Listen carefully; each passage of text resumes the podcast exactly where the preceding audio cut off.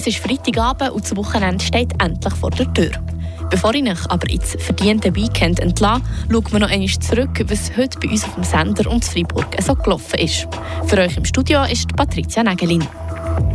Die Gruppe E hat Bilanz gezogen nach einem energietechnisch turbulenten Jahr.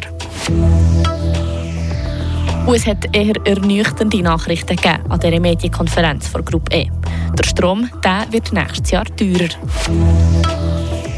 Und im Schwarzsee oben sind Teile vor Kaiseregbahn saniert worden. Wir hören auch gerade, was genau gemacht ist worden. Die Region im Blick. Die Gruppe E hat heute an einer Medienkonferenz eine Jahresbilanz gezogen. Nur 0,2% Gewinn haben sie aus ihrem Gesamtumsatz können schlagen. Das ist viel weniger als in den letzten Jahren. Warum das so ist, weiss Renato Forni. Turbulent war es das Jahr für die Gruppe E. Der Geschäftsführer der Jacques Moron nennt Gründe. Wir hatten ein Jahr, wo der Markt extrem turbulent war, mit extrem hohen Preisen. Preise, die zehnmal höher waren als war in den vorigen Jahren. Dazu hatten wir gleichzeitig sehr wenig Produktion, Hydroproduktion. Wir hatten ein sehr trockenes Jahr. Das hat dazu äh, geführt, dass wir ein schlechtes Jahr schreiben äh, müssen, finanziell für Europa. Und der Klimawandel mit dem extrem trockenen Sommer hat die Gruppe E und schließlich auch uns als Verbraucher viel Geld gekostet. Mit dem wenigen Stromproduktion, die wir hatten können während den Sommer, hatten wir viel mehr Einkäufe auf den Markt. Das hat Kosten äh, generiert von 62 Millionen, mehr als was wir erwartet hätten für den Energieeinkauf. Auf der anderen Seite, die, den relativ milder Winter, den wir gehabt haben, hat es erlaubt, dass wir nicht in, einem, äh, in einer Situation, wo wir ungenügende Strom haben oder Energie generell in der Schweiz haben für den Winter. Der milde Winter hat die ganze Geschichte also wieder ein bisschen beruhigt. So oder so aber ist das Jahr vom Klimawandel prägt gewesen.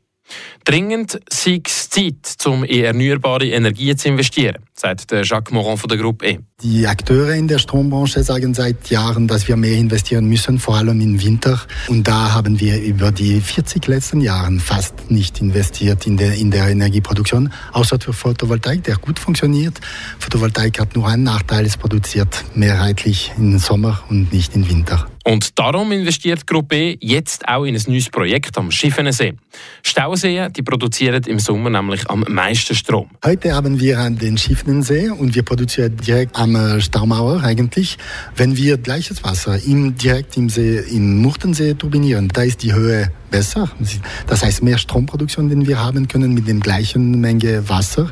Und das würde effektiv eine, eine Menge von 5% des Energieverbrauchs des Kantons Fribourg sein. Total investiert Gruppe e in den nächsten zwei Jahren knapp eine halbe Milliarde Franken in nachhaltige Stromprojekte. Das sind grosse Investitionen, die in erneuerbare Energien gemacht werden sollen. Und dazu kommen ja noch die Einflüsse vom Klimawandel, wie der trockene Sommer letztes Jahr und die hohen Marktpreise. Tönt fast ein bisschen so, als ob der Strom nächstes Jahr würde teurer werden, Renato Forni. An der erfrischend ehrlichen Medienkonferenz von der Gruppe E heute Morgen ist Klartext geredet worden. Geschäftsführer Jacques Moron Leider sind die Nachrichten nicht gut in dem Bereich. Also es wird in 24 vermutlich auch Strompreiserhöhungen geben für, für die meisten äh, Weiterverteiler in der Schweiz. Die, die eine große Preisänderung hatten in 23, werden vielleicht ein bisschen weniger in 24 haben. Aber insgesamt heißt es, Stromkosten, die teuer werden. Und das scheint auch mittelfristig nicht abzureißen. Aber wie viel teurer wird denn der Strom? Und haben wir überhaupt genug für den nächsten Winter? Es ist schwierig heute zu sagen. Es ist jederzeit abhängig von was in Osteuropa passiert. Also der Konflikt in der Ukraine hat einen großen Einfluss dazu.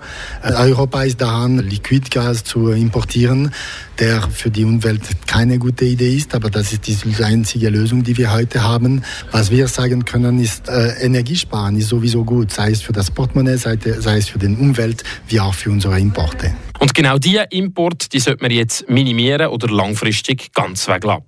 Dort sieht der Geschäftsleiter der Gruppe E, Jacques Moron, ein grosses Potenzial. In der Schweiz haben wir genügend Wasser, Sonne wie auch Wind, so dass wir fast unabhängig sind mit uns, alle unserem Energieverbrauch. Ich, ich meine wirklich alle, nicht nur den heutigen Stand der Strom. Es kann nicht sein, dass ein Land wie, der, wie die Schweiz äh, solche Abhängigkeit hat. Wir müssen unsere Verantwortlichkeit nehmen für die Zukunft. Und Das können wir verändern langfristig, wenn wir mehr in erneuerbare Energie investieren in der Schweiz, sodass wir nicht so abhängig sind von Energieimporten, wie wir heute sind. Hat der Geschäftsführer von Gruppe E, der Jacques Moron, gesagt. Jetzt hören wir von Tracy Meder die wichtigsten News aus der Region. Zwischen Flamatt und Bümplitz Süd soll die Bahnstrecke erneuert werden. Entsprechende Pläne für die Totalerneuerung der Fahrleitungen und für die Erneuerung der Fahrbahn liegen momentan bei den betroffenen Gemeinden auf. Wie die SBB auf Anfrage von Radio FR bestätigen, soll die Erneuerung des Streckenabschnittes rund 55 Millionen Franken kosten. Laut den SBB sollen die Bauarbeiten von September 2024 bis März 2026 andauern. Mit dem kostenlosen Parkieren ist es bald in ganz Düdingen vorbei. Auch der Parkplatz beim Bahnhofszentrum soll gebührenpflichtig werden. Laut dem Amtsblatt hat der Gemeinderat von Düdingen diesen Wunsch geäußert. Das Freiburger Aktivbauamt hat das Gesuch bewilligt.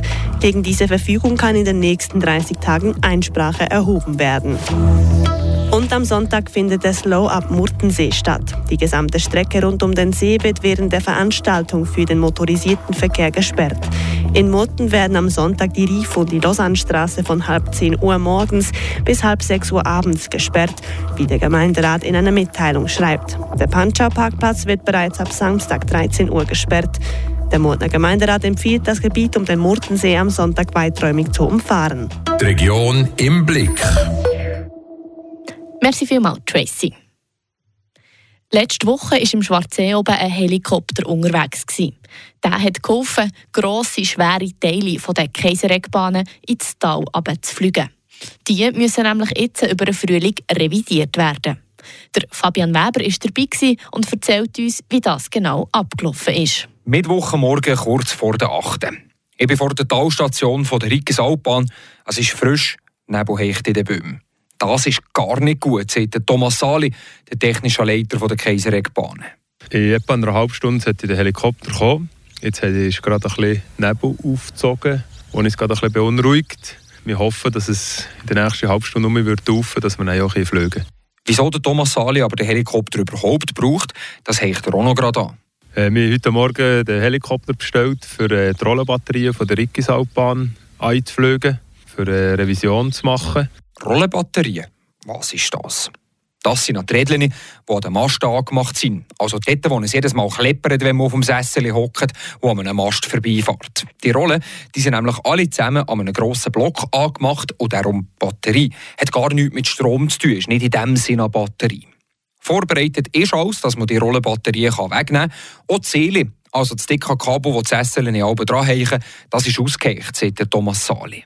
Also das haben wir abheben und haben es nein, äh, separat am, an der Stütze aufgehängt. Wir haben Gurte an der Rollenbatterie angemacht, wo wir das Gehänge vom Helikopter einhängen Und haben natürlich die Rollenbatterie so weit gelöst, dass sobald der Heli sie abheben dass man sie nur kann, kann abschieben kann.